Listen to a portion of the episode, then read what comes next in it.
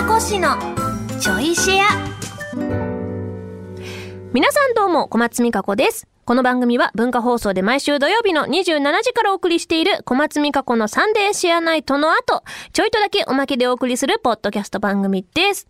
ということで、えー、そうですね。ちゃんと今月の質問コーナーは、滞りなく1日かけて 回答させていただきました。なんかね、そう、どんなのが多かったっていうと、なんかね、やたら、おすすめのアイスを教えてくれっていうのが多かったです。夏だから？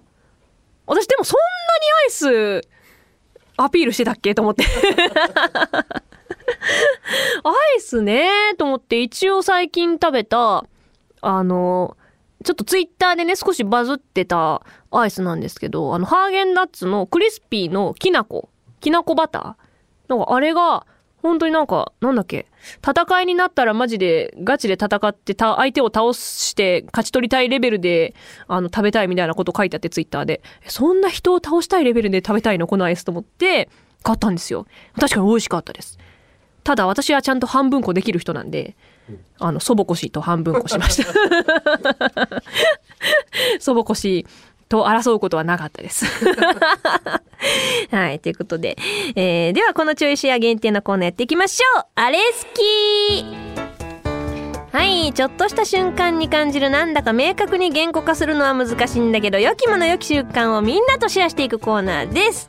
そう、あれ好きで、そう、ちょっとね、あのね、言いたかったんですけど、あの、最近、ローソンで販売された、なんだっけ？ちょっと待って待って。えっと待って。海からくん、食べた？私今日初めて目にして、これ2種類あるんですよ。あの、唐揚げくんって鳥じゃないですか。海からくんは魚なんですよ。で、海からくんフィッシュマヨネーズを今日食べたんですけど、もう一個ね、エビがあったんです。エビタルタル？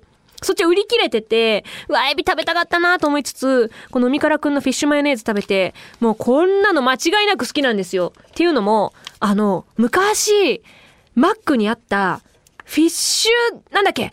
フィッシュ、あの、あの、な、そう、チキンナゲットの魚バージョンで衣が、あの、フィッシュ、フィレオフィッシュ、フィレオフィッシュ、フィレオフィッシュのやつの、超ちっちゃいフィレオフィッシュみたいな。フィッシュザなんとかみたいな感じじゃなかったっけ？フィッシュ、そうです。タルタル、タルタルソースつけて、ディッパー、フィッシュザディッパーじゃなかったっけ？あ、じゃ、マックザディッパーだっけ？なん、ディッパーみたいな名前。なんかジャックザディッパーみたいですね。あ のなんとかザなんとか。フィッシュザディップ、違う、マック、えー、なんかそんな感じのやつです。あれ、私めちゃくちゃ好きだったんですよ。本当に、復活してほしいメニュー第1位ぐらいです、私の中で。あれが好きだったから間違いなくこれ好きと思って、買ったらもうこれね、常に売っててほしいです。これずっとこれから売り続けてくれるのかな？夏だけなのかな？魚の、待ってたよ、これ。待ってる人いっぱいいたよ。エビの方も食べたいな。エビはね、あのね、ミニップにエビのやつあったんだよな、確か。そう、でも魚系、あ、で、ミニップに、あの、フィッシュチップスとかもね、確か売ってたんですけど。はい。えミニップ？ミニップがスタンダードな言い方かだって？言うたびに結構いろんな人に言われるんで私は普通にしれっと言うことにしてるんですけど ミニップ。だってみんなファミマとかねセブンとか略称あるでしょ？まあローソンはローソンでいけちゃうけど。ローソンの略称は聞いたことないな。ローローのものとか言うの？なんか ローソン。まあローソンだよね。ローソンファミマセブンミニストップはミニップでしょえ？えミニストップのことなんて言います？ミニストップ？え？ミニストップ派の人？あ全員？全員だ。じゃあミニップ派になろ？お誘い。お誘いです。あのね私の状況が悪いということはよく分かったんで。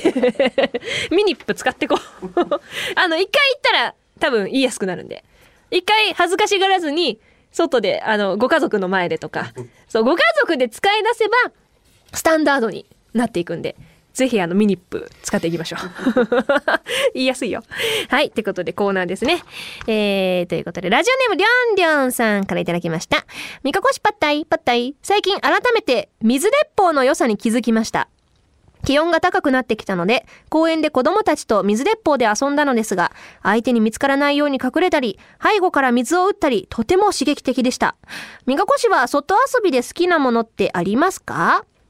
いいね、水鉄砲かもう、小学生以来触ってないんじゃないかなうち実家は庭がちょこっとあったんで、いわゆるビニールプール出してやってましたよ。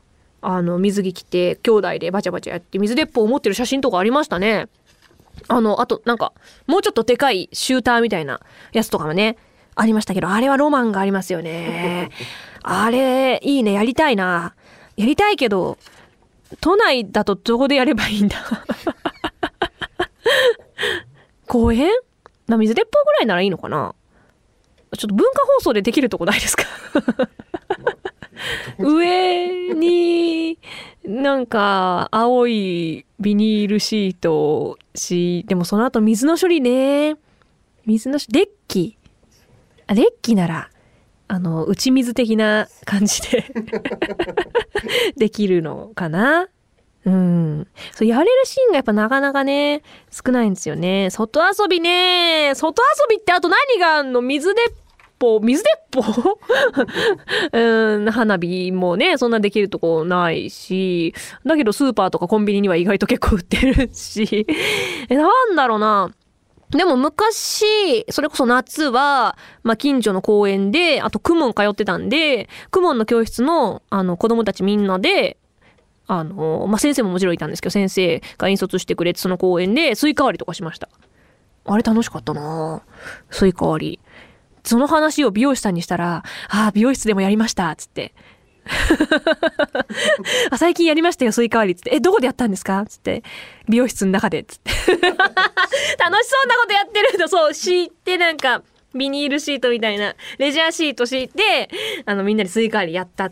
だけど、あれって、割れるっていうか、ぶん殴ってるだけだから ぐちゃってなってうまくパカッとはいかないんですよねみたいな話したな。いいな美容室でスイカ割りとか超楽しそうじゃないですか。普段そういうなんかね非日常的な日常的な空間で非日常的なことをできるみたいななんかロマンがありますよね。まあそういう意味では文化放送ではスイカ割りしたことあるな 終わっちゃった。ということで、えー、さあこのちょいシェアもお別れの時間となりました。改めてこの番組の本放送は文化放送地上波と超 A&G プラスで毎週土曜27時からです。 radiko では1週間タイムフリーで聞くこともできますのでぜひこちらもご利用ください。それではまた次回ちょいとだけこの番組にもお付き合いください。お相手は小松美香子でした。